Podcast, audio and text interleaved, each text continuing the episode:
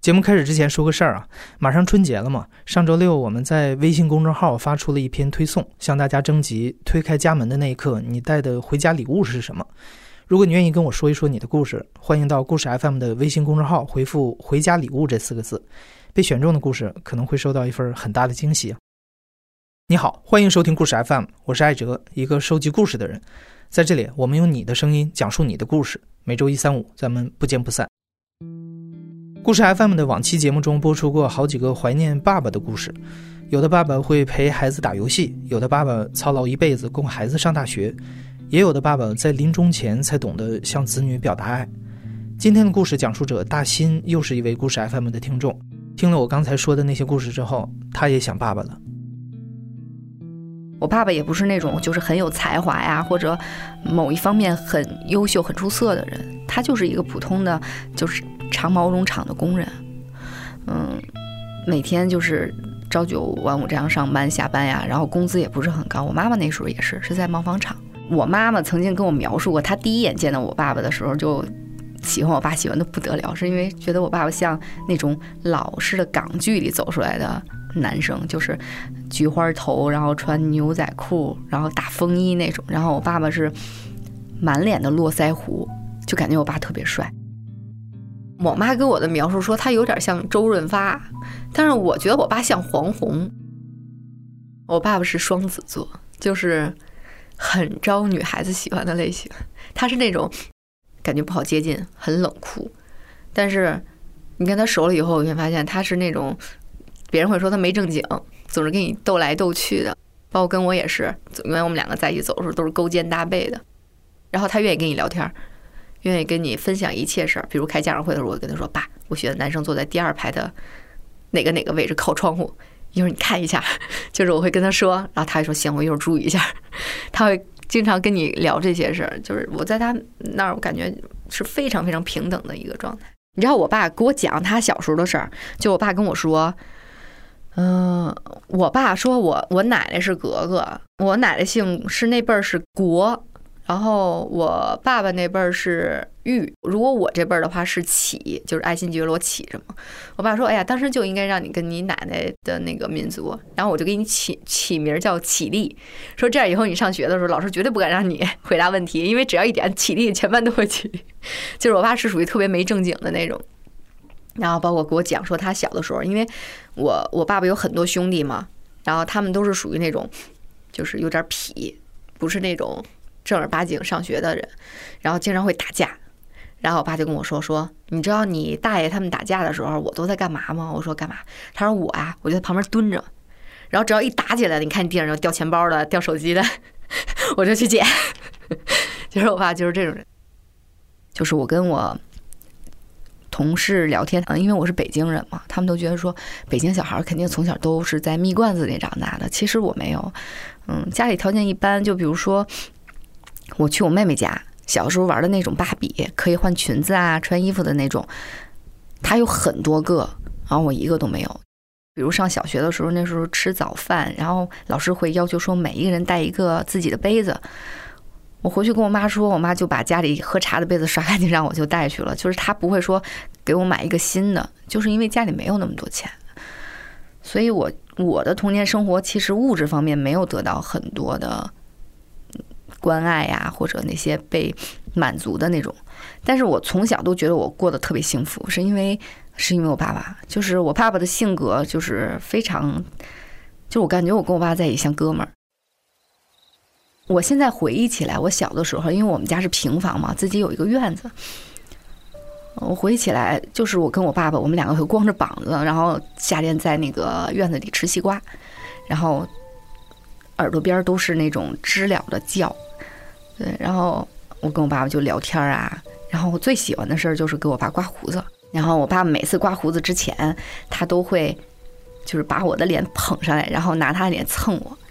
然后他站在我眼前，然后后面是阳光照过来的那个场景，就会让我感觉到特别温馨。我听我妈妈说，我刚出生没两年，我爸就查出糖尿病了。你知道糖尿病这个病吧？就包括现在也是，它它是一个常见病。所以很多人不会说一听，啊，你爸爸是糖尿病就觉得这个病很严重，但其实这个病它非常可怕。我记得那个时候我很小的时候，嗯，我就得提醒我爸吃药，就是吃饭之前那个药叫降糖平，我现在还记得。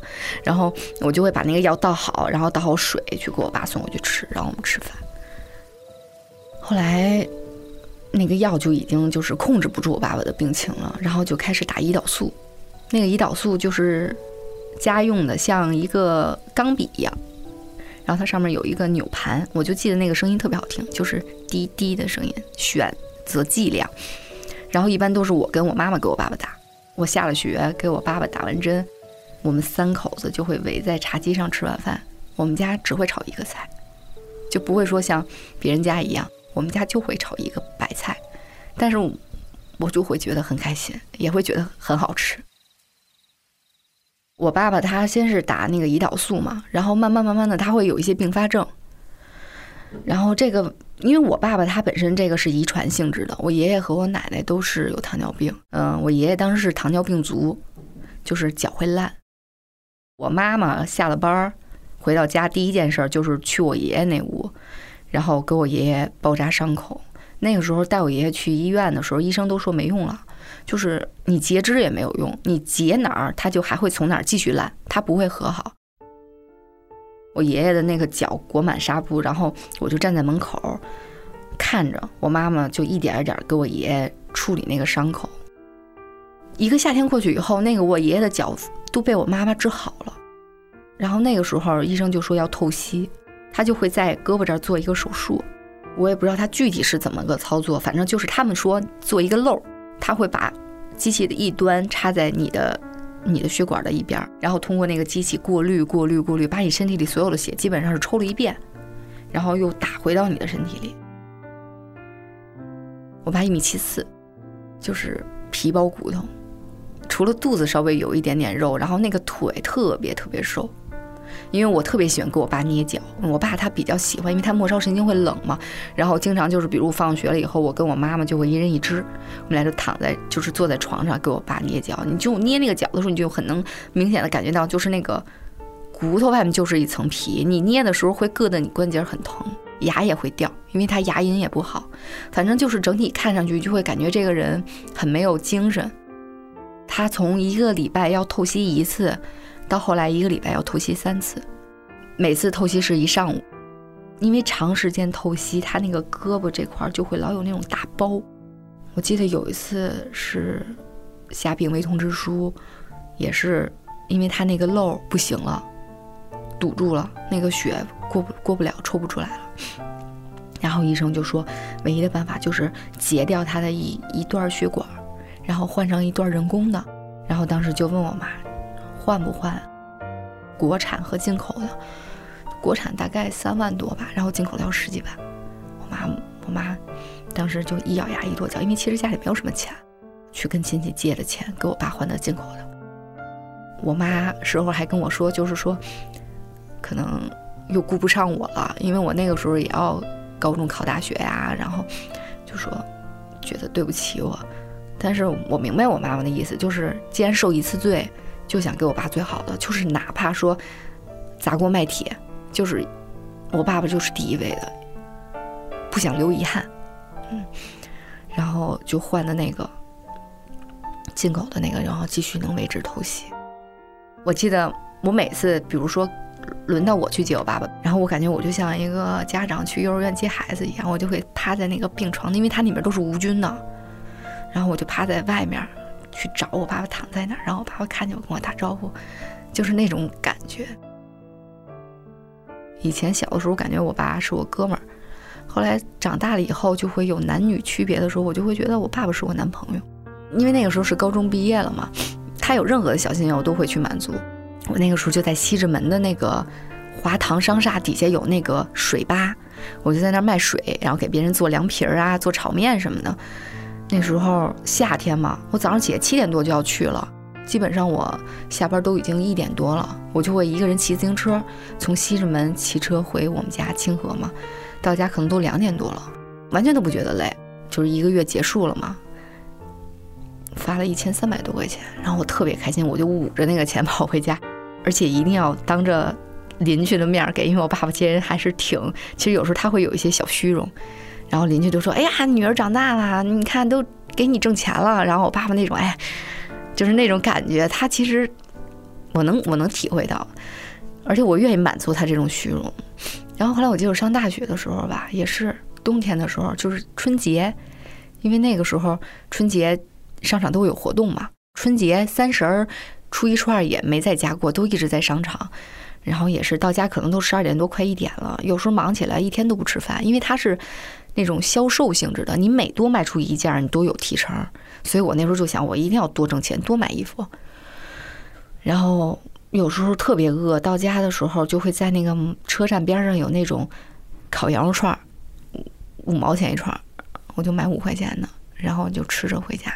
那一个月我挣了三千，我特别开心。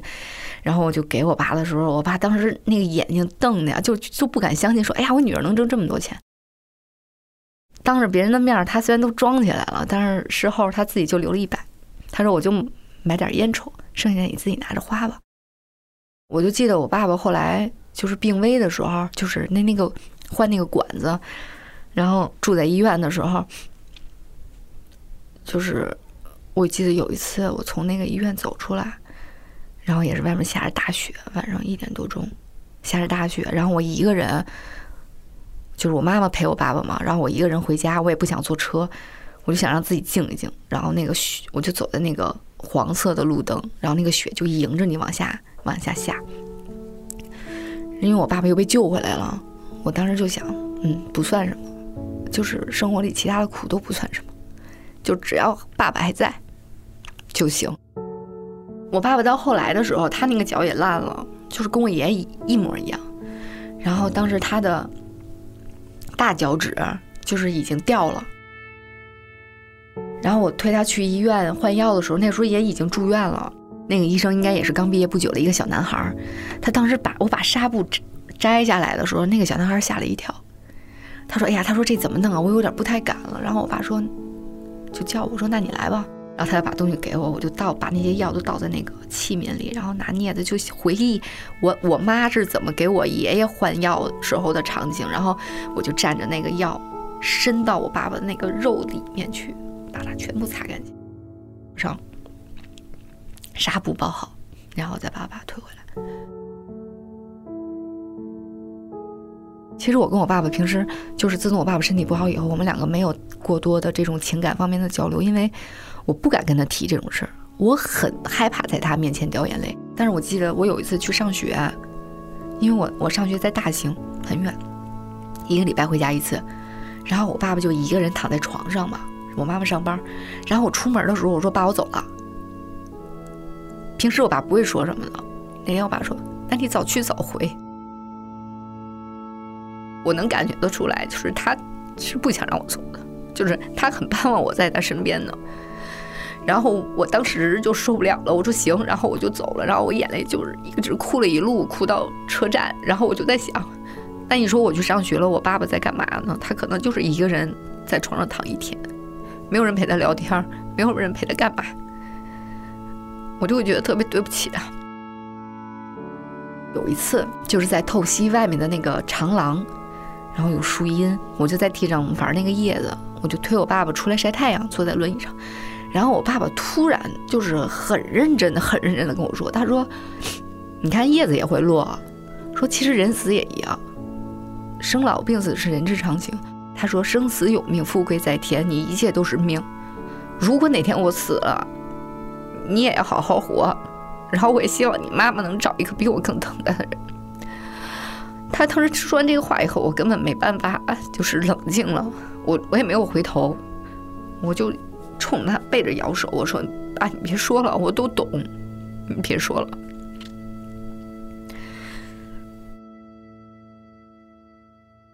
比如说，有的时候我拉着他的手，我会突然有一刹那想的是，时间可能不会很多了。就是我，我会经常暗示自己，然后我可能捏着捏着我就受不了了，就哭嘛。但是我从来不会让他看见。我说：“哎呀，我说我得去趟厕所，我就我就去厕所哭一会儿。”然后把眼睛红的，然后拿凉水敷一敷，然后让他就是好了，我再出来。然后我爸爸从来不会跟我照相，那时候买手机了嘛，我说哎，要不然合张影啊？我说我设成壁纸，我爸说不拍，说拍照就是留纪念的，留纪念就是他就会觉得说是为了他离开做准备。我明白他的意思，所以我就不会强求他。但是他睡觉的时候我都会偷拍，所以那时候我手机基本都是我爸爸睡觉的姿势 的那个样子。然后有一次他掉了一颗牙，然后我爸说你那你扔了吧，我说行。然后其实我都没舍得扔，然后我就去那个病房。把它刷的很干净，然后我就藏起来了。现在我也藏，就是收藏起来，就是我觉得这是我爸爸的一部分。我就都在想，就是我会时时刻刻给自己做做准备。如果哪天他不在了，我就尽可能的留一些他的东西在我身边。他最后离世的原因是因为那个肝腹水，他那个身体肿的就像一个大青蛙一样，就四肢还是很瘦，但是也会有一些肿啊，但是肚子特别特别大。也不让他多喝水，然后也不能吃饭，就是进食进水打营养。我记得有一段时间，就是我爸爸总跟我说，他说他特别困，他想休息想睡觉。就那段时间，他经常睡觉，然后我就能做的就是拉着他的手看着他。但是有一有一天，他就是状态变得特别好，他还坐起来了，他能坐起来了，然后还让我给他煮了一大碗面条，就拿那个医院的那个微波炉。里面放虾皮啊、紫菜啊什么的，吃了一大碗。我当时就觉得说：“哎呀，可能好了要。”第二天就重度昏迷了，就是人完全没有意识了。因为我爸爸叫保利，我妈叫的保利，保利，你醒醒啊！嗯，没有任何意识，他的眼睛都跟你对不上呢。我就觉得可能这次是要走了。我当时就在那个医院，就是病房那个阳台，很冷。我就站在那儿，就想让自己清醒，让自己就是在最后的时刻一定要站好这个岗。但是当我回到病房里看见我爸爸的时候，你知道我爸爸那个嘴很干，因为他不能喝水嘛。然后我怕他太难受了，我就拿那个勺子倒了一点水，我就就去润他的那个舌头，他就顶我那个勺子，我就感觉他就不讲了，他想走了。后来。医生就叫我们了，叫我跟我妈说还要继续吗？我说不继续了，我说不让他受罪了，太难受了。我爸爸那时候因为长期卧床嘛，屁股上面也长了那个褥疮。你知道我爸那时候很轻，我那个时候其实也很瘦，我才九十多斤，但是我可以轻而易举的把我爸抱着他的腿，把他抬起来给他擦屁股，因为他那时候大小便失禁嘛。然后我经常给他翻身嘛，给他揉他大腿那块儿就怕破，他那时候已经长褥疮了，就是整整个人都在受罪。我我实在不忍心了，我说不治了，不救了，我说让我爸走吧。然后回去以后，我就看我爸躺在那儿，然后我就埋在我爸爸的怀里，就拉着他的手，其实我是特别不舍得的。然后我就 头一次在他面前大哭，但他其实可能。看不到，但是我根本控制不住，我就搂着他，根本不舍，就是那种感觉，我觉得特别残忍。就是你明明不想撒手，你明明不想失去他，但是你根本没有选择的权利。后来过了一会儿，医生就来了，然后他们就把那个仪器停了。没过一会儿，那个显示器上面的那个血压就平了，我就知道我爸爸走了。但是我不相信啊！我还过去拉了我爸爸的手，就这样攥着他的手，是热的，就感觉像眼前的这一幕像做梦一样，就是好像爸爸没有死啊，因为他是热的，他是有温度的。可是没过一会儿吧，可能也就半个小时，我就感觉我爸爸就缩了，你明显的感觉到那个人他就已经缩下去了。然后我妈妈打了热水说。要不要给爸爸擦擦？我说行，我说我来吧，因为我知道这些所有我当下能做的事情都是最后一次了。然后我就拿着毛巾一点一点的给我爸爸擦眼角啊、嘴角啊，所有地方我都给他擦的很认真。然后水凉了，我都会去换热水，因为我怕他不舒服。就是在我的意识里，我觉得他还没有死。然后擦完上身就要擦下身嘛，然后我上身都还给他盖着，我就怕他冷。然后给我爸爸擦完没多长时间，那时候都已经是半夜两点多了。然后医院的太平间就过来推了，两个人就把我爸爸抬到上面，然后蒙上那个单子，然后就推走了。他推走的时候，我特别冷静，然后我就看着他们把我爸爸推走，然后一直送到那个长廊，他们上了电梯，然后我就一个人站在那个长廊上面。晚上两点多，就是医院的长廊一个人都没有，然后我站在那儿，我当时就。只跟自己说了一句话，我说：“从现在开始就没有爸爸了。”我就跟我妈回家了。然后我一宿都没有睡，也不知道是因为家里一直都没有人住，所以很冷清还是怎么样。我就觉得那天晚上过得特别冷，我盖在被子里面也感觉特别冷。然后四点多快五点的时候，我就起来了，我就跪在我爸爸那个遗像前面给他续那个香，我就看着我爸爸。然后过一会儿，我妈妈也醒了。我说：“你怎么不睡了？”我妈说：“我根本睡不着。”然后我妈跟我说：“她说，我一想到你爸躺在那么冰冷的地方，我我就想去陪他。”当时我妈跟我说完这句话以后，我就受不了了。然后我跟我妈抱在一起，抱头痛哭，就想着我爸爸一个人现在躺在一个冰冷的冰柜里，那是我爸爸呀，他躺在冰柜里。就是那种感觉，你知道吗？后来第二天一早，我们就去医院，然后跟那个火化场的车一起，然后接我爸爸的遗体，然后去那个火化场。全程，因为所有的亲戚都在，我都让自己看上去很成熟、很冷静。到了灵堂的时候，他有一个告别厅，然后当时我们进去，我就看我爸爸已经躺在里面了。他们给我爸爸穿了一个中山装，然后戴了一个小帽子，但他躺在那儿的时候，感觉就像一个小老头，就可能也只有一米六。我就看着他，我就想，我一定要记住我现在眼前看到的所有的一切，因为这是我最后一次再看见他了。然后过一会儿，他们就说说子女到后面排队领骨灰，然后我就去那儿，然后我们就去墓地了，就是走墓地的一些流程嘛。每年我爸爸去世，我都会在他生日的时候去给他过生日，就买一块蛋糕，然后买一束花，然后去给他过生日。我每年去他墓地的时候，我都会跟他聊，就每次我都说：“我说我这次肯定不会哭了，我说我这回去全都跟你讲的是好事儿。”但是我到那儿我讲着讲着，比如说：“哎呀，爸爸，我现在去了一个非常好的公司，或者说我现在一个月挣多少多少钱。”说完以后，我会愣几秒，然后我就会抱怨他。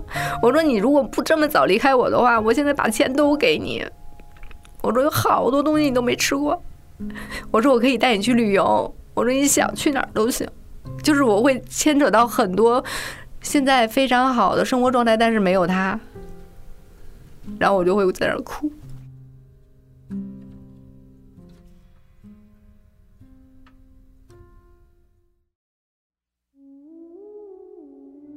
我现在觉得，就是如果让我现在许许愿的话，我都不会想到其他的，我就想能不能像以前一样，就是让我给他捏捏脚，我搂着他睡一会儿，全部都是以前的，再普通不过的日常，但是对于我来说都是奢望。我觉得那种就是小幸福啊，不需要什么惊天动地的或者怎么样，就只需要有这么一个人，就他就在你身边，互相陪伴。这辈子最大的幸运是遇到我爸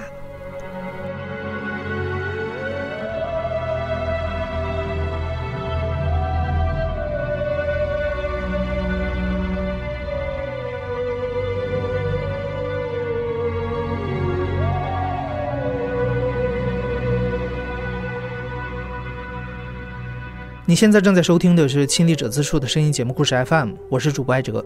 本期节目由福奇奇制作，声音设计孙泽宇。感谢你的收听，咱们下期再见。